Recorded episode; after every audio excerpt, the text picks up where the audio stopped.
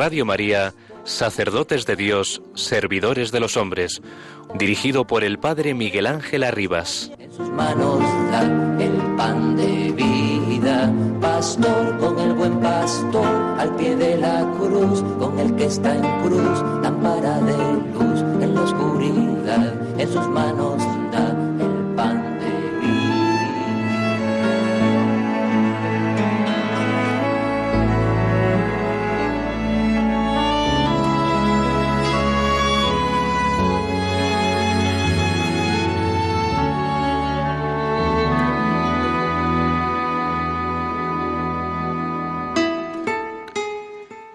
Padre Espiritual, si el Señor me tiene amor, ¿por qué permite sea afligido y maltratado del demonio? Dice San Pablo, porque no te ensoberbezcas. ¿Por qué San Pablo, siendo tan amigo de Dios, era tentado? Así conviene, porque en nuestras flaquezas y tentaciones conozcamos la necesidad que del favor y ayuda del Señor tenemos y le pidamos favor, viendo claramente que sin su favor y ayuda nada podemos hacer. Más seguridad tienen las tentaciones y trabajos que no los consuelos y regalos, porque en las graves tentaciones y trabajos conocerás que la mano poderosa del Señor es la que te tiene para que no caigas, aunque también caigas en otras tentacioncillas de no nada. Pues en lo poco caes, y en lo mucho y fuerte no eres derribado. Razones que conozcas que obra la misericordia del Señor en ese tu estar en pie. Por eso digo que el afligirte Dios y permitir que seas tentado, gravemente tentado, consiéntelo su majestad por dos cosas que de ellos se siguen, por la gloria que le das a Él en esperar en Él y en darle la honra de la victoria, y también por provecho tuyo, pues conoces tu flaqueza y conservas tu humildad. San Juan de Ávila, sermón en el domingo primero de Cuaresma.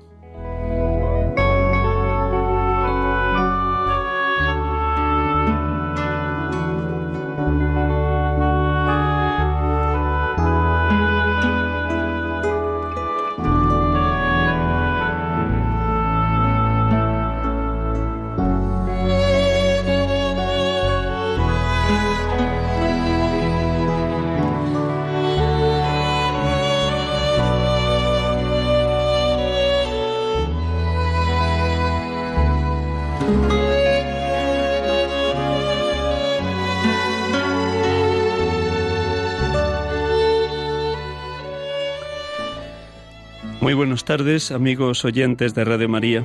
Gracias por su presencia, por la oración en favor de los seminaristas y sacerdotes, de los consagrados que también son sacerdotes. Gracias por estar unidos en un mismo pensar y en un mismo sentir.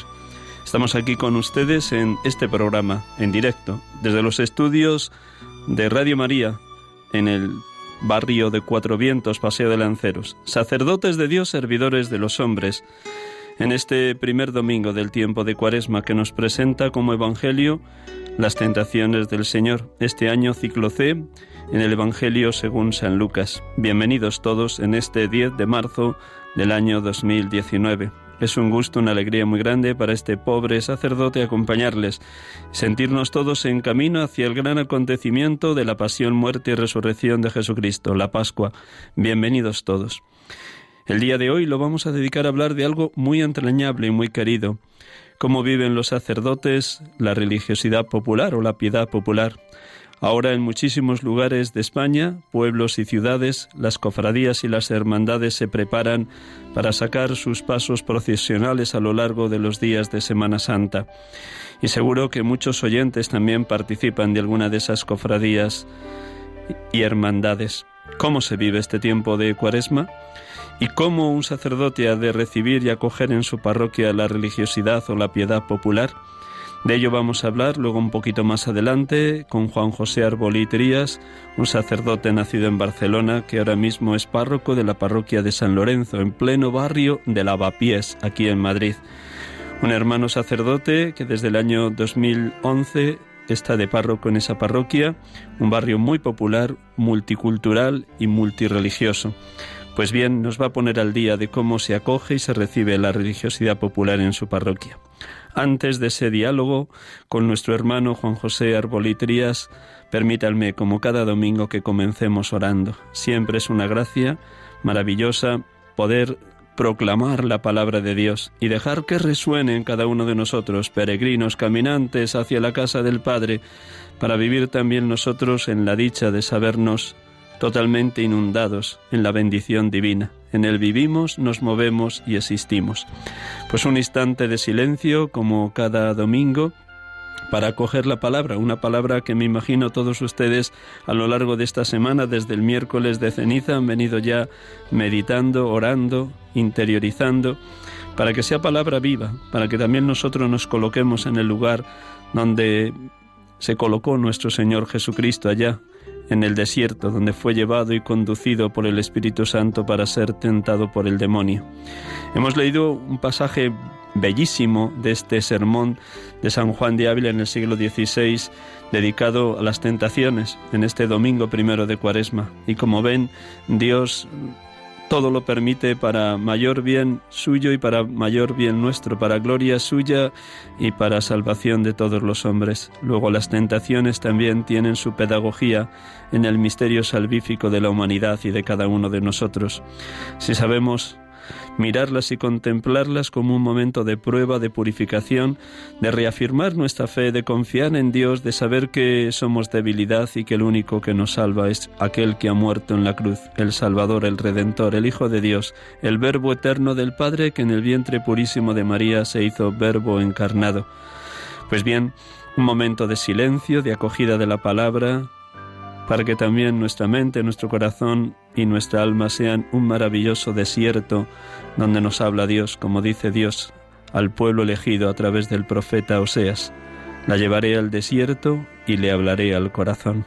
Pues dejemos que esta tarde el Padre Dios, a través de su Hijo Jesucristo, nos hable al corazón.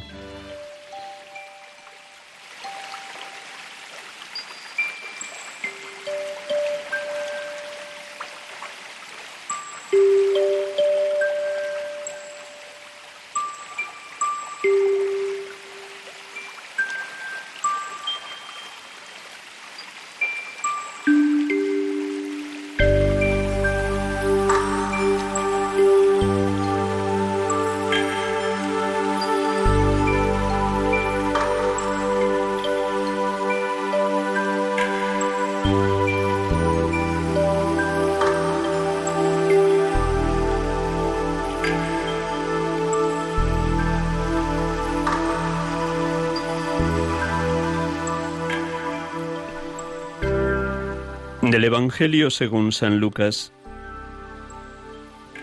En aquel tiempo, Jesús, lleno del Espíritu Santo, volvió del Jordán, y el Espíritu lo fue llevando durante cuarenta días por el desierto, mientras era tentado por el diablo. En todos aquellos días estuvo sin comer, y al final sintió hambre. Entonces el diablo le dijo, si eres hijo de Dios, di a esta piedra que se convierta en pan. Jesús le contestó, está escrito, no solo de pan vive el hombre. Después, llevándolo a lo alto, el diablo le mostró en un instante todos los reinos del mundo y le dijo, Te daré el poder y la gloria por todo eso, porque a mí me ha sido dado, y yo lo doy a quien quiero. Si tú te arrodillas delante de mí, todo será tuyo. Respondió Jesús y le dijo, Está escrito, al Señor tu Dios adorarás y a Él solo darás culto. Entonces lo llevó a Jerusalén y lo puso en el alero del templo y le dijo, Si eres hijo de Dios, tírate de aquí abajo porque está escrito, ha dado órdenes a sus ángeles acerca de ti para que te cuiden, y también te sostendrán en sus manos para que tu pie no trapiece contra ninguna piedra. Respondió Jesús y le dijo, Está escrito, no tentarás al Señor tu Dios. Acabada toda tentación, el demonio se marchó hasta otra ocasión.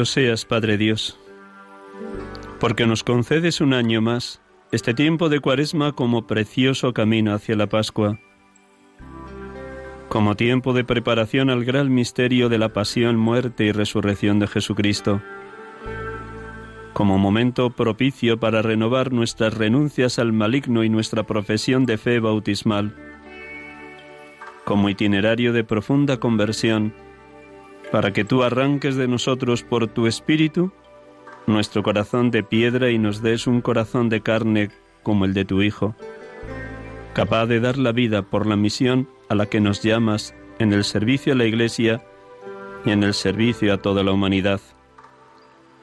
Alabado, bendito y glorificado seas, Padre Dios, porque nos llamas a imitar a tu Hijo Jesucristo a lo largo de estos cuarenta días, para vivir el ayuno, la oración y la limosna, como medios a través de los cuales nos vas haciendo imagen viva de quien es el Salvador, el entregado, el servidor, el vencedor del pecado y de la muerte.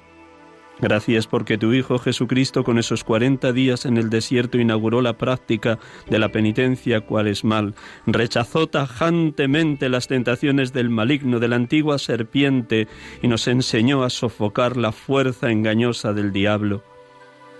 Gracias, Padre Dios, porque celebrando cada día o cada domingo el misterio pascual en la Eucaristía, nos vamos preparando también para participar un día de la Pascua que no tiene fin. Alabado y bendito seas, Señor Jesús, porque a través del apóstol San Pablo nos dices que hemos de vestirnos con las vestiduras de la fe, para que podamos resistir como tú ante las acechanzas del demonio, porque la vida es lucha, es combate, es contienda, y tenemos que estar totalmente tomados por ti. Solamente con tu fuerza seremos valientes y esforzados, capaces de rechazar al enemigo y a los príncipes y regidores de este mundo que nos engaña. Gracias, Señor Jesús, porque nos haces valerosos, para que nos guardemos de todos los enemigos que tantas veces nos rodean, para que nos apartemos del bando del maligno y solo persigamos estar bajo tu bandera. Alabado y bendito seas, Señor Jesús porque llamas malaventurados a los que están bajo el regimiento del maligno del diablo de Satanás, los que viven totalmente tomados por la soberbia, el orgullo, la vanidad, la ira, la envidia, la lujuria, la gula, la pereza, porque nos llamas a salir de esos pecados cuando nosotros también somos engañados y sometidos por las trampas civilinas, engañosas, astutas del enemigo. Alabado y bendito porque nos ayudas a responder a todas las tentaciones como tú lo hiciste en el desierto con la palabra, porque nos enseñas a no dialogar con el diablo, sino a responderle tajante, firme como tú le respondiste. No solo de pan vive el hombre, al Señor tu Dios adorarás, a Él solo darás culto. no tentarás al Señor tu Dios. Ayúdanos, Señor Jesús, para que en todo momento rechacemos la tentación del maligno, para que no caigamos en ninguna de sus muchas trampas, porque sabemos muy bien que el diablo es el padre de la mentira, y todo lo que dice y todo lo que hace es engañoso, como él mismo se manifiesta de una manera engañosa ante ti cuando cree que es el poseedor de todos los bienes y de todas las tierras, y yo lo doy al que quiero, dice, y bien sabías que él no tenía fuerza para nada, porque todo viene del Padre Dios. Alabado y bendito seas, Espíritu Santo, Espíritu de amor, Espíritu de vida, porque nos llamas a vivir en permanente estado de conversión, en escucha atenta de la palabra, en profundo silencio interior, en acudir a espacios de desierto donde la palabra divina nos pueda hablar en este tiempo cuaresmal. Alabado y bendito seas Espíritu Santo, Maestro y motor y protagonista de nuestra oración, porque bien sabes que no sabemos orar como conviene, sino que tú vienes en ayuda de nuestra debilidad para pedir como conviene, como quiere Jesucristo y el Padre Dios, porque tú gimes en nosotros con gemidos inefables, sabiendo presentar al Padre y al Hijo lo que más nos conviene en cada momento. La alabanza, la bendición, la acción de gracias, cuando todo es derramamiento de gracia divina, el perdón, la misericordia, la súplica, cuando nos arrepentimos de nuestros pecados, o la petición humilde y sencilla cuando nos vemos menesterosos y necesitamos de la gracia y del amor de Dios, de la caridad infinita que el Padre y el Hijo nos tienen, como el propio Jesús nos enseña. Pedid y se os dará, buscad y encontraréis, llamad y se os abrirá, porque el que pide recibe, el que busca encuentra y al que llama se le abre. Oh Espíritu Santo, oh Maestro de oración, ayudarnos a ser muy humildes, muy sencillos, muy confiados, abandonados en las manos del Padre, como Jesús se abandonó por completo a la voluntad divina también cuando era tentado en el desierto. Gracias Espíritu Santo porque al contemplar esta escena de las tentaciones nos enseñas que el Hijo de Dios, el Eterno del Padre, se hizo en todo, en todo igual a nosotros menos en el pecado. También se dejó tentar para que en la misma tentación venciera y derrotara al maligno, y así, dejándonos tomar por él, vivo yo, mas no soy yo, es Cristo quien vive en mí, él también, poseyéndonos, habitándonos, siendo dueño entero de nuestra existencia, sea el permanente vencedor de los múltiples engaños, trampas y tentaciones que constantemente nos tiende el maligno. Alabado seas Espíritu Santo porque nos ayudas a vivir en la luz, en la paz, en la gloria del Dios amor en quien creemos. Adorada sea su Santa Trinidad, que nos envolvéis en vuestra misericordia en este itinerario cuaresmal hacia la Pascua. Adorado seas, oh Dios amor, oh Dios Trinidad, oh infinita misericordia.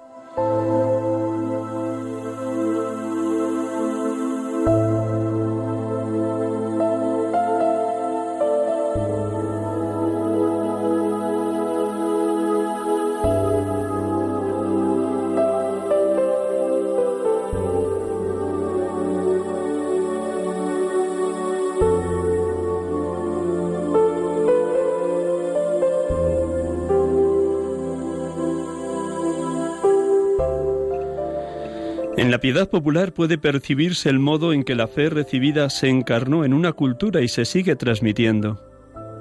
En algún tiempo era una mirada de desconfianza hacia la religiosidad popular, pero ahora ha sido objeto de una revalorización a partir del Concilio Vaticano II. Fue San Pablo VI en su exhortación apostólica Evangelii Nunciandi quien dio un impulso decisivo en este sentido, y así lo explica él. La piedad popular refleja una sed de Dios que solamente los pobres y sencillos pueden concretar y que hace capaz de generosidad y sacrificio hasta el heroísmo cuando se trata de manifestar la fe. Pues para hablarnos de esta definición o de esta orientación que nos proponía San Pablo VI en Evangelii Nunciandi, tenemos hoy también acompañándonos desde su parroquia a Juan José Arbolitrías, Juan José, buenas tardes. Buenas tardes. Muchísimas gracias por prestarnos este rato en tu apretada agenda de un domingo por la tarde en la parroquia de San Lorenzo. Me permites que te presente brevísimamente y luego de la abundancia del corazón habla la boca. El domingo pasado nos decía nuestro Señor Jesucristo esto, de lo que rebosa el corazón habla la boca. Así que dejamos que el Espíritu Santo te lleve, pero te presento y luego pues lo que el Espíritu te vaya orientando. Gracias, Juan José. Gracias a vosotros. Pues Juan José Arbolí Trías nació en Barcelona el 27 de diciembre de 1967. Fue ordenado sacerdote en la Catedral de Nuestra Señora de la Almudena el 13 de mayo del 2006 por don Antonio María Rouco, entonces cardenal arzobispo de Madrid. Fue enviado ya como seminarista en la etapa de pastoral a la parroquia de San Lorenzo, en el barrio de Lavapiés, en pleno centro de Madrid. Y desde el año 2011, en octubre del 2011, es párroco, después de la muerte del que había sido su párroco, Emilio Regúlez. Pues nada, con estos pequeños datos nos abrimos de par en par a tu experiencia de sacerdote entregado como pastor y párroco a esa parroquia de San Lorenzo. Bueno, lo primero, sabiendo muchísimos de los oyentes de Madrid tu acogida a tantos hermanos, te diría cómo, cómo has vivido esa acogida a tantos hermanos migrantes llegados de Hispanoamérica a lo largo de estos años, tanto cuando eras vicario parroquial como luego en los años de párroco. Bueno, buenas tardes a, ti y a, los queridos oyentes que nos escuchan esta tarde. Eh, esta acogida de la que hablas a muchos hermanos eh, venidos de otros países a, España la hemos vivido en la parroquia como, como un regalo, un privilegio y una responsabilidad. Em, un regalo porque em, es mucho más lo que hemos aprendido de su testimonio y de sus vidas y de su frescura en la fe que posiblemente lo que les hemos podido entregar nosotros. Un privilegio porque eh, nos hemos visto como testigos privilegiados, valga la redundancia, de, de corazones que han venido muy sedientos de Dios, que han venido contando con Dios en todo momento durante su planificación del viaje, su planificación de nuevos proyectos para sus vidas y han llegado aquí con su mayor riqueza, que era la fe. Y de esa fe, en esa fe han confiado durante muchos años y esa fe les ha fortalecido en momentos de dificultad y en esa fe también han compartido los momentos de alegría. Llegan muchos de ellos sin nada, y su casa es la parroquia de San Lorenzo. ¿Se han sentido así, acogidos por la comunidad parroquial y por otros hermanos de sus propios países a los que ya se encontraban aquí en Madrid? Yo diría más bien que la, casa de ellos ha sido la iglesia en España que les ha acogido, ¿verdad? Porque eh, muchas parroquias de Madrid y del resto de España, muchos hermanos hispanoamericanos se han sentido en su casa y se han sentido acogidos y han sentido que han podido eh, seguir viviendo la fe que, en la que nacieron, en la que crecieron. Esta parroquia es solamente un pequeño testimonio de esa acogida de la Iglesia en España, eh, pero es verdad que, a nivel global en toda la Iglesia de Madrid y de España eh, la presencia hispanoamericana ha enriquecido las comunidades cristianas. Gozo y dolor. De lo uno y del otro te habrá tocado escuchar en el tú a tú con las personas con las que has hablado. Cuéntanos cómo has recibido como sacerdote esas dos dimensiones de todo ser humano, pero en concreto de hermanos recién llegados de Colombia, Venezuela, Perú, Bolivia, Chile, eh, cualquiera de los países de nuestra querida y hermana Hispanoamérica. Sí, a lo largo de los años que, que venimos acompañando a nuestros hermanos hispanoamericanos, pues sobre todo lo que hemos lo que hemos podido hacer es, compartir la vida. Ellos tienen costumbre de compartir su vida con Dios. Tienen costumbre de contar con Dios a cada paso. Tienen costumbre de confiar sus las decisiones importantes de sus vidas, eh, los retos, las esperanzas, las enfermedades, los sueños a Dios. Y estando aquí han hecho igual, han seguido haciendo lo mismo y han seguido compartiendo esta experiencia que traían de América con la Iglesia en España. A nosotros nos ha tocado el privilegio de poderlo hacer en esta pequeña parroquia de San Lorenzo y lo seguimos viviendo con mucha alegría, como algo nuevo, tanto la alegría como, como la tristeza, tanto la sonrisa como las lágrimas, tanto los momentos de bajón como los momentos de, inmensa euforia. Eh, gracias a Dios, gracias a Dios, son pueblos que siguen contando con que Dios va por delante en sus vidas y Dios guía sus pasos. Y en los momentos de, decaimiento, Dios es capaz de levantarles el ánimo y levantarles eh, los pasos. En esa religiosidad popular de tantísimos hermanos de estos países de Hispanoamérica, la Virgen María ocupa un lugar muy importante. ¿Qué te ha impresionado de la fe de nuestros hermanos venidos de esos países respecto a sus patronas, respecto a la Virgen? ¿Y de qué manera también como pastor te has preocupado para que se sintieran muy cercanos a la Virgen a la que allá veneraban en su país de origen? Mm, hubo un obispo del Ecuador, de Loja especialmente, que me dijo en una ocasión que él pensaba, se llamaba señor Ugolino Cerrasuelo, que él pensaba que la principal protagonista de la evangelización de América había sido la Virgen María. Y eso mm, se me quedó bien grabado en el corazón. Y realmente cuando uno recorre la historia de los pueblos de América y de la fe y de la evangelización en estos pueblos, se da cuenta de que en muchos lugares hay advocaciones que siguen siendo hasta hoy capitales para el nacimiento y el crecimiento en la fe de muchos pueblos de América. Siguen siendo también una defensa viva de la fe católica para muchos de estos hermanos y siguen siendo un recurso materno, valga la redundancia, para que muchos de ellos descansen sus corazones y sus vidas en el consuelo de una madre, de, una madre de, la madre de la Virgen María. Y estando aquí en Madrid, pues providencialmente llegó a la parroquia hace unos años una imagen de la Virgen del Cisne, que es una advocación de la Virgen muy venerada en Ecuador y sobre todo en el sur de Ecuador, en la provincia de Loja y otras provincias colindantes. Y desde allí nos dimos cuenta de que la presencia de la Virgen lejos de sus casas seguía teniendo un atractivo similar a la que tenía la presencia de la Virgen estando en sus países. Y varios hermanos hispanoamericanos fueron pidiéndonos también la presencia de otras advocaciones en, Madrid o en la parroquia. Y así fue como fuimos eh, trayendo, no todas, pero sí algunas imágenes de advocaciones marianas de varios países de América, de Hispanoamérica. Y esto ha sido un consuelo enorme, enorme. Y sobre todo nos hemos dado cuenta de que la presencia de la Virgen estando aquí en la parroquia es la misma que tiene, o la misión de la Virgen es la misma que tiene en cualquier santuario del mundo, ¿no? Que es llevar a sus hijos a Dios, llevar a sus hijos a Jesús. Y esto ha sido aquí una constante de todos los años, porque mm, nos hemos dado cuenta que mucha gente se ha acercado en, un en una primera instancia por la presencia de la Virgen, pero enseguida la Virgen les ha dirigido a los sacramentos, a la Eucaristía Dominical, a la confesión, a la oración, a renovar su pertenencia a la Iglesia, etcétera. O sea que la, la, misión de la Virgen sigue siendo de evangelización, estando también lejos de los países americanos en donde muchos de ellos han crecido y han nacido.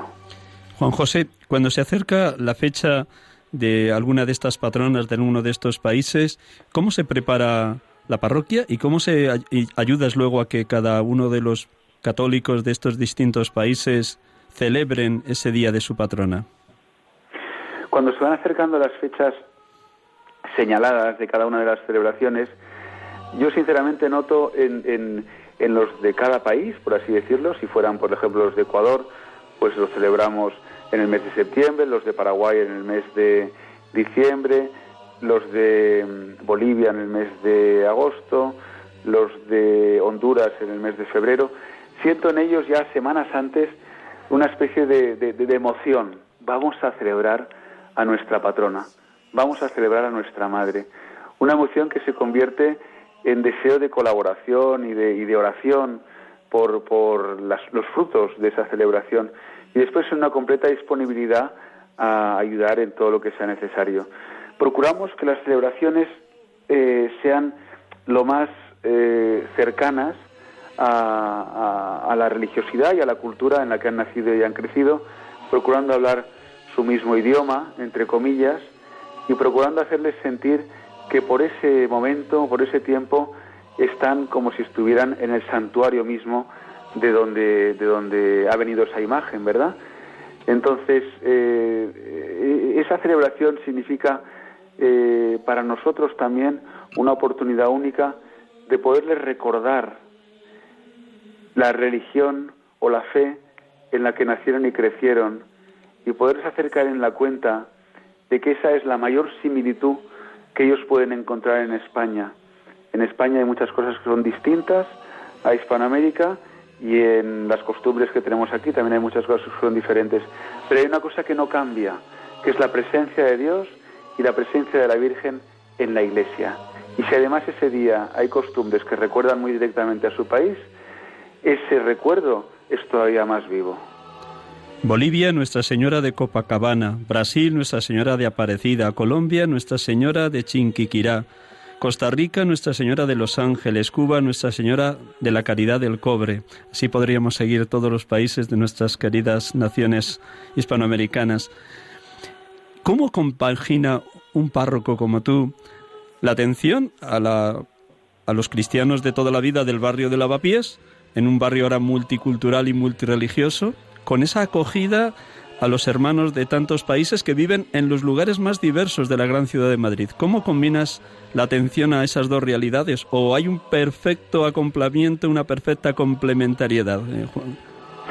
Yo creo que el secreto de, de toda esta pastoral está, en primer lugar, en, en la voluntad de Dios y la voluntad de la Virgen.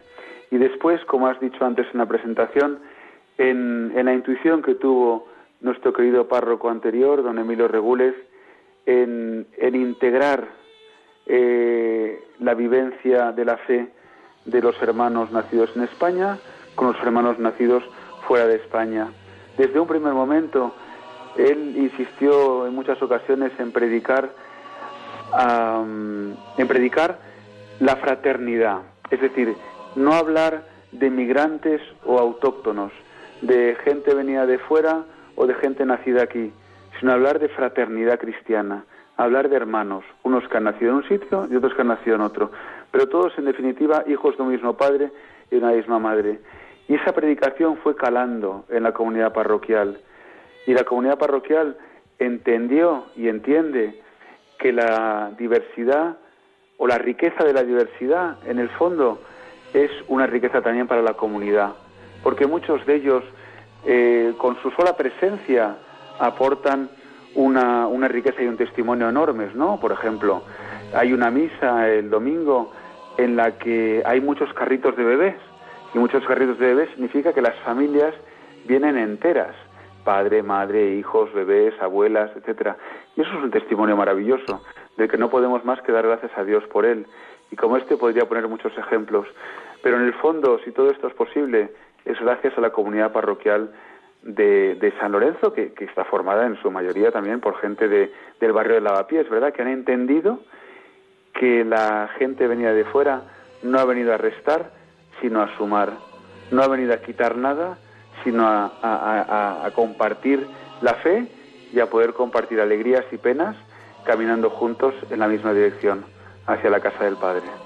Te cuento dos pequeñas anécdotas rapidísimas. El, tanto el viernes como el sábado estuve en dos parroquias de Madrid en el confesionario confesando. El, el viernes de 7 a 9 en la parroquia de Buen Suceso, calle Princesa, y ayer sábado en la parroquia Virgen de la Fuensanta del barrio de Usera. Y es curioso que todos los hermanos y hermanas latinoamericanos a los que tuve la dicha de confesar entraban en el confesionario con el rosario en la mano y me impresionó esa fe tan viva y tan fuerte en la Virgen. Y por eso quería preguntarte, ¿qué te ha aportado esa piedad mariana de tantos hermanos de Hispanoamérica a ti como sacerdote? Pues eh, dices bien, ¿no? Es decir, eh, yo sobre todo en esto que acabas de decir destacaría que muchos de ellos, gracias a Dios, no tienen vergüenza de profesar públicamente su fe. No tienen vergüenza de decir que son cristianos, de decir que son católicos. No tienen vergüenza de hacer manifestaciones externas de la fe en la que nacieron y crecieron. sea a través de su palabra, por ejemplo, diciendo un si Dios quiere, o Dios le bendiga, o con la bendición de Dios, sea a través de lo que has dicho, ¿no? Llevando un rosario en la mano, o una cruz en el pecho, o un rosario en el cuello también, sea a través de llevar una Biblia en, en el metro, o a través de leer el Evangelio pues en, una parada de autobús. Eh, y, todo esto nos, nos, nos interpela a nosotros, ¿verdad?, en, España, eh, que a veces, pues, a lo mejor andamos con, con respetos humanos que nos impiden eh, vivir esta espontaneidad, que muchos de ellos lo ven como algo totalmente natural. Y a mí, sin duda, verles a ellos me interpela. Me interpela y me, y me, me hace también hacer examen de conciencia, ¿no? Realmente esa esa espontaneidad de la fe es algo que yo vivo con naturalidad o tengo todavía mucho que aprender de ellos? Y siempre la respuesta es la misma. Para mí ellos son una continua lección y una continua interpelación para poder seguir creciendo en la fe. Durante muchos años, sobre todo en los años del posconcilio, entre los presbíteros, entre los sacerdotes, tal vez hubo como un desprecio hacia la religiosidad popular, pensando que era algo del pasado. Y tú has ido afirmando a lo largo de este rato de entrevista cómo es necesario alentar y fortalecer esa piedad popular porque lleva a los sacramentos, lleva a la Eucaristía, lleva a la adoración eucarística, lleva al sacramento del perdón. En tu experiencia de estos años de párroco ahí en la parroquia de San Lorenzo, ¿cómo has ido cultivando, animando, alentando ese tránsito de una religiosidad popular, sin perderla, por supuesto, y recordando, como bien decías, su, su origen y sus, sus vírgenes de cada país, ¿cómo los has ido ayudando a incorporarse en una fe, mm, sobre todo eucarística? ¿Cómo la Virgen lleva a Jesús Eucaristía? Yo no sé si lo que voy a decir es del todo correcto respecto de la terminología. Yo entiendo por piedad popular la piedad del pueblo. Y la piedad del pueblo es una piedad que tiene muchas, vive, muchas formas de vivirla. Entiende, entonces puede ser desde la celebración de la Eucaristía al rezo del Rosario, a unos cantos a la Virgen, a, yo qué sé, tocar el manto de la Virgen también, hacer un Via Crucis, hacer una peregrinación, confesarse, eh, alabar a Dios, adorar a Jesús en la Eucaristía. Es decir, eh, nosotros procuramos no hacer, no compartimentar. Es decir, mira, vienes de aquí y tienes que llegar aquí. No, la fe la vives de muchas maneras y en muchos campos de tu vida.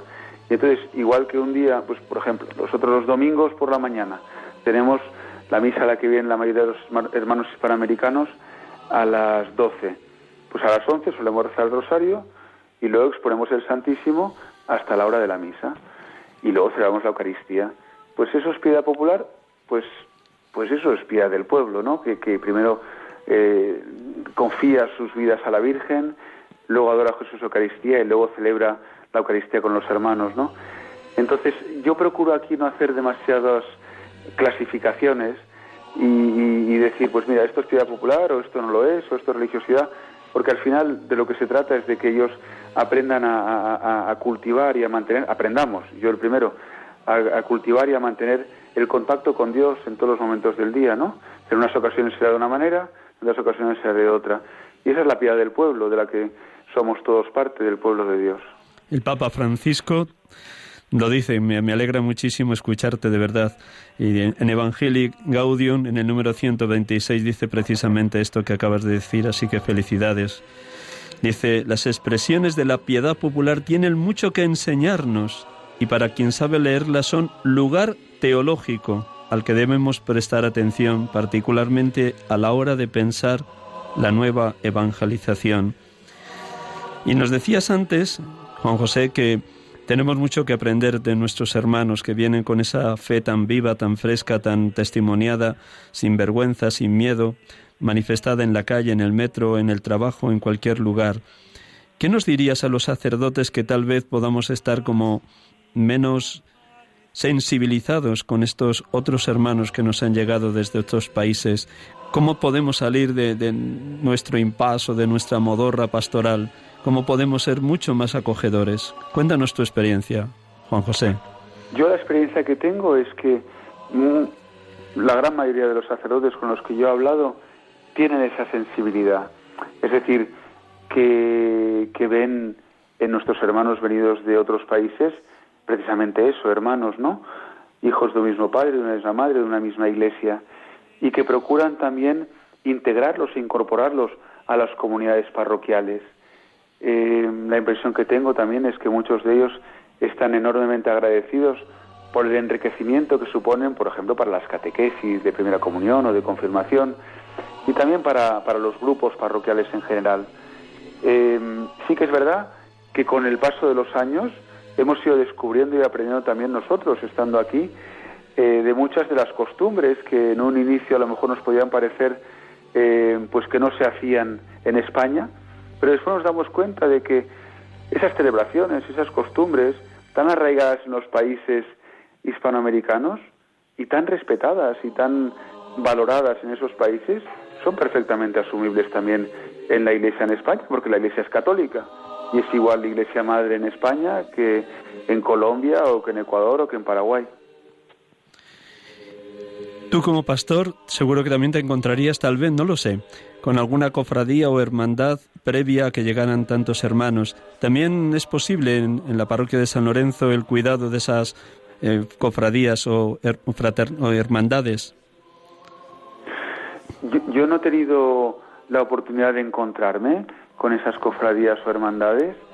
Eh, sí que es verdad que desde un inicio, junto con don Emilio Regúlez, el párroco eh, que estuvo en esta parroquia durante más de 20 años, vimos que era mucho más adecuado el que la iglesia, la parroquia en sí, se responsabilizara de, las, de la presencia de las imágenes y del culto hacia ellas. Es decir, eh, había la posibilidad de dejarlo en manos pues de algún grupo, de algún de alguna mm, asociación que se encargaran de ello, ¿no? Pero vimos que era más propio y más adecuado eh, que la Iglesia misma se hiciera cargo de, esa evangelización.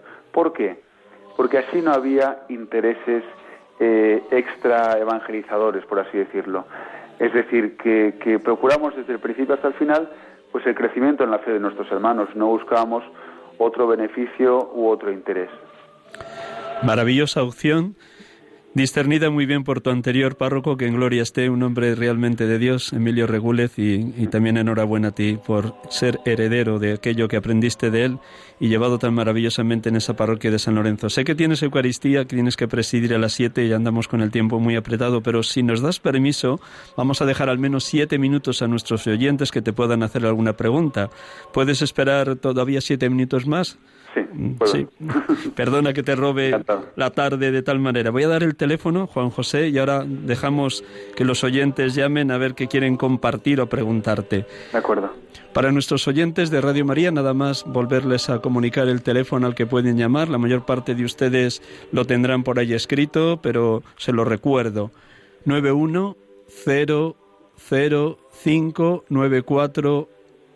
19 910059419.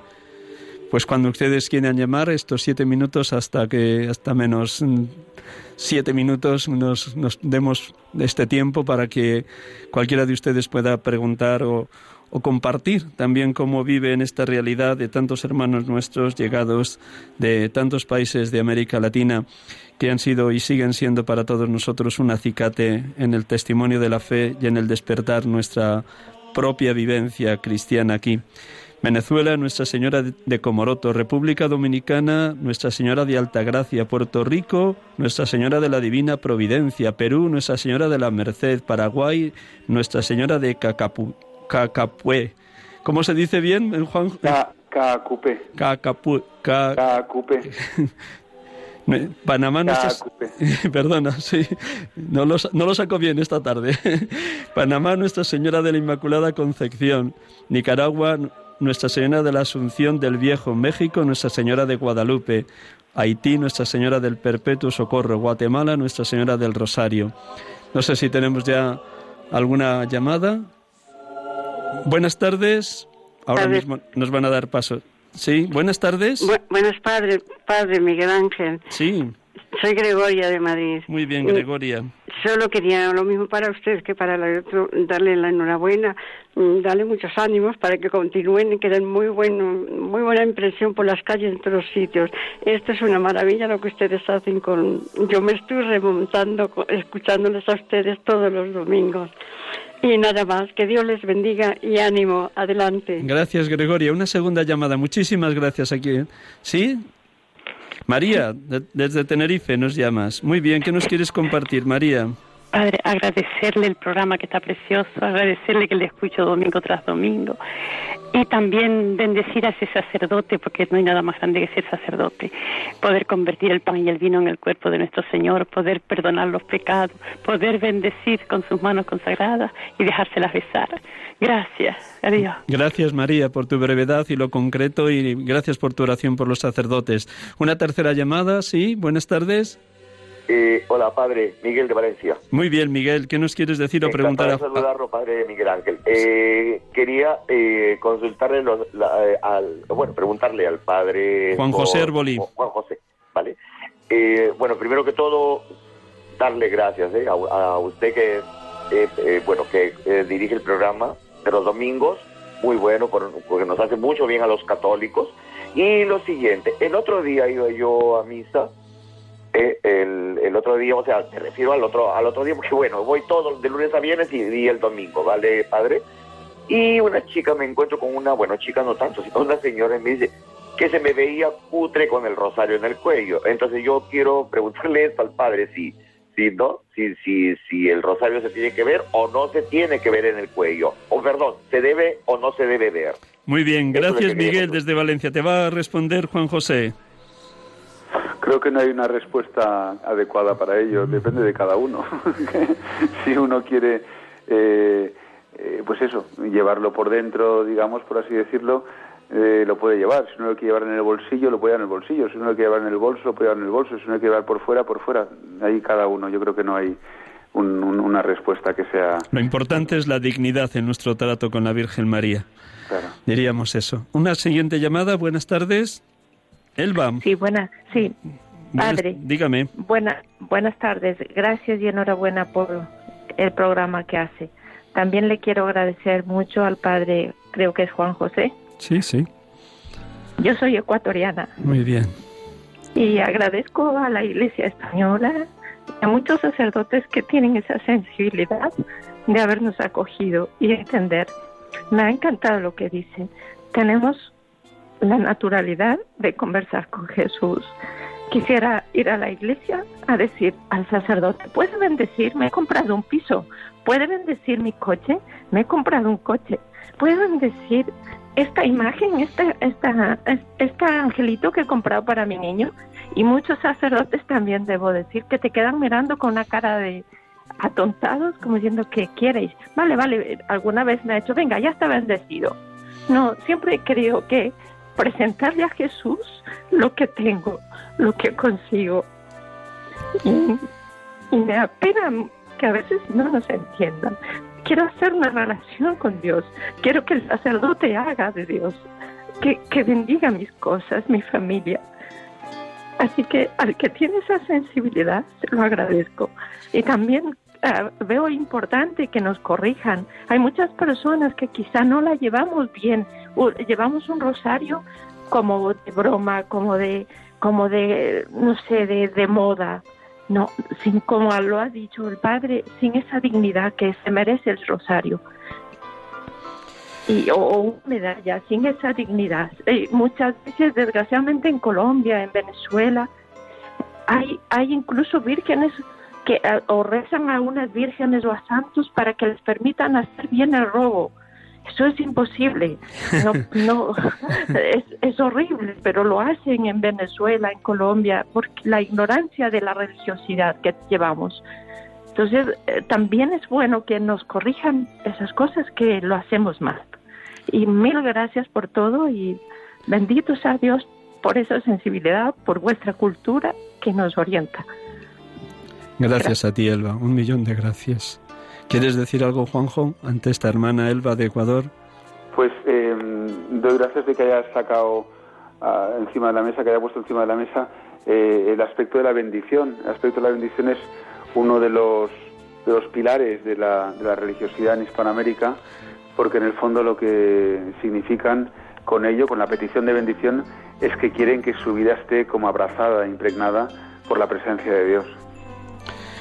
Yo le quiero pedir perdón a Elba por las veces que los sacerdotes en España no acogemos todo lo que nos ha ido contando, no acogemos con naturalidad la fe de los sencillos y de los humildes, el bendecir cualquier imagen, bendecir una casa, y somos reacios. Yo pido perdón por los hermanos que no reciben con esa misma naturalidad la fe sencilla de los sencillos. La última llamada, porque estamos ya al límite. Petri desde Madrid. Buenas tardes, Petri.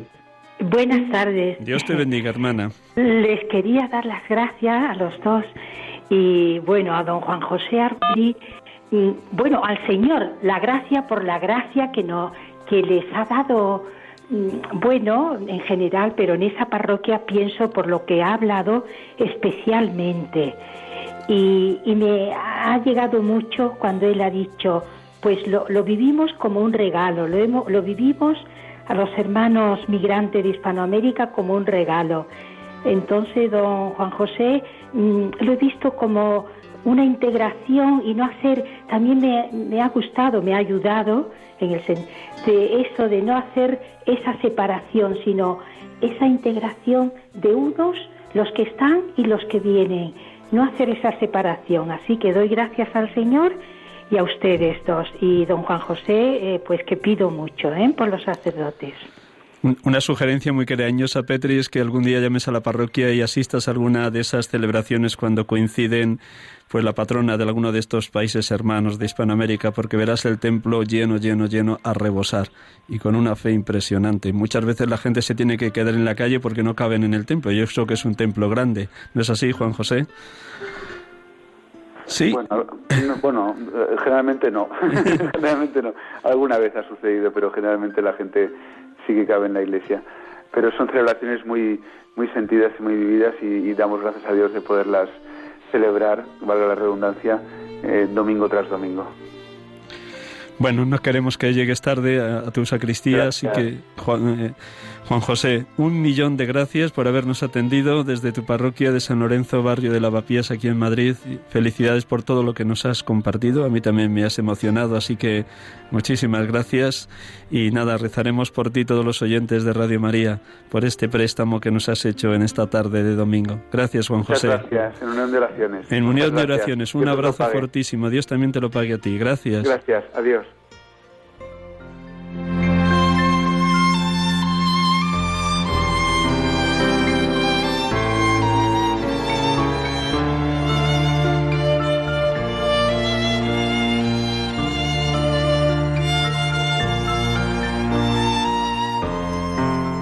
Te alabamos, Padre, por todas tus criaturas, que salieron de tu mano poderosa, son tuyas, y están llenas de tu presencia y de tu ternura. Alabado seas. Hijo de Dios Jesús, por ti fueron creadas todas las cosas, te formaste en el seno materno de María, te hiciste parte de esta tierra y miraste este mundo con ojos humanos. Hoy estás vivo en cada criatura con tu gloria de resucitado. Alabado seas.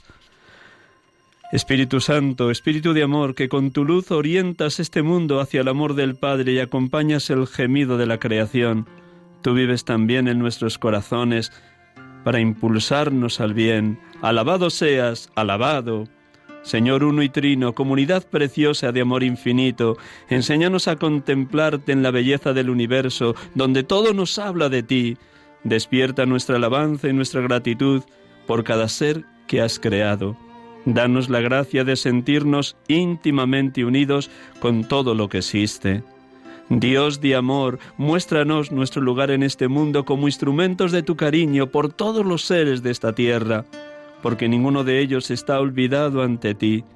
Ilumina a los dueños del poder y del dinero para que se guarden del pecado de la indiferencia. Amén el bien común, promuevan a los débiles y cuiden este mundo que habitamos.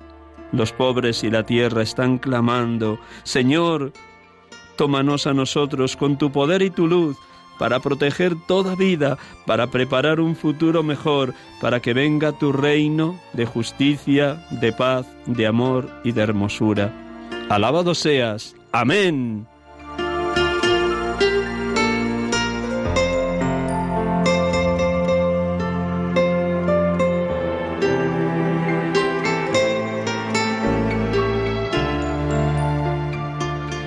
Buenas tardes, nos despedimos. Ha estado con nosotros en esta tarde Juan José Arbolitría, sacerdote de la Archidiócesis de Madrid, párroco de la parroquia de San Lorenzo, ordenado en el año 2006 y párroco desde el año 2011, compartiéndonos cómo es la acogida a los hermanos que vienen de los países de Hispanoamérica aquí a Madrid, como en cualquier otro lugar de España, que le ha dicho muy bien.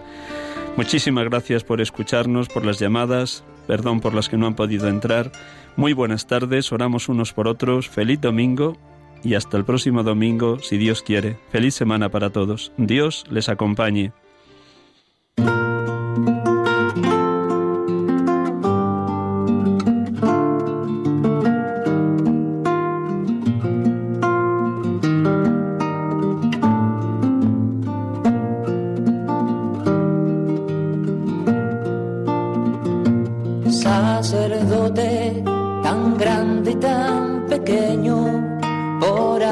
El reino dejó su casa atrás.